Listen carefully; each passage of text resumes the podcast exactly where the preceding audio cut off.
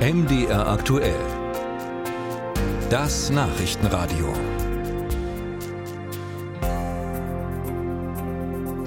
Jetzt soll es um Photovoltaikanlagen gehen. Rund 20.000 dieser Anlagen werden in diesem Jahr 20 Jahre alt. Damit fallen sie zum Jahresende aus der 20-jährigen EEG-Förderung raus. Finanztest klärt dazu nun die wichtigsten Fragen. Gesprochen habe ich mit Philipp Horchelewski. Herr Horchelewski, was sieht das Gesetz für Altanlagen nach dem Ende der EEG-Förderung vor?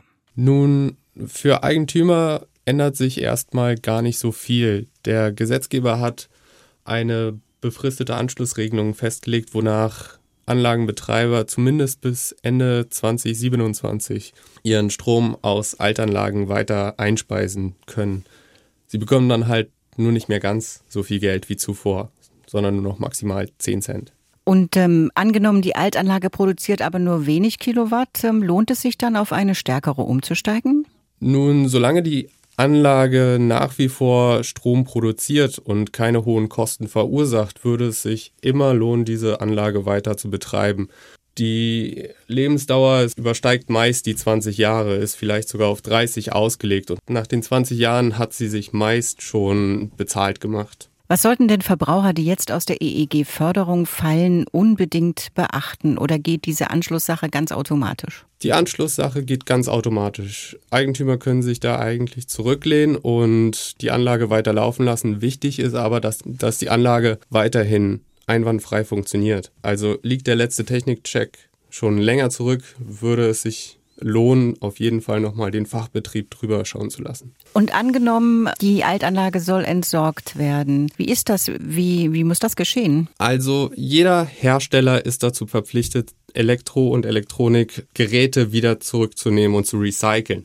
Jetzt ist es bei Altanlagen vielleicht so, dass der Hersteller gar nicht mehr auf dem Markt ist. Altanlagen können aber trotzdem bei den Kommunen abgegeben werden. Das Problem ist dabei nur, dass die Eigentümer ihre Anlage dann selbst abmontieren und zum Wertstoffhof bringen müssen. Wann lohnt sich denn der Weiterbetrieb einer Altanlage nicht mehr? Der Weiterbetrieb lohnt sich dann nicht mehr, wenn die Anlage tatsächlich mehr Kosten verursacht, als sie durch ihren produzierten Strom einspielt. Das ist vielleicht dann dann der Fall, wenn die Anlage an Leistung verloren hat, signifikant, oder aufwendig gewartet werden muss und die Kosten dafür die zu erwartenden Einnahmen auch übersteigen. Welche Möglichkeiten haben denn Besitzer einer Altanlage, ihren Strom selbst zu verbrauchen? Nach Ablauf der 20 Jahre haben die Verbraucher tatsächlich die Möglichkeit, ihren Strom nicht mehr voll einzuspeisen, sondern auf Eigenverbrauch mit Überschusseinspeisung umzustellen.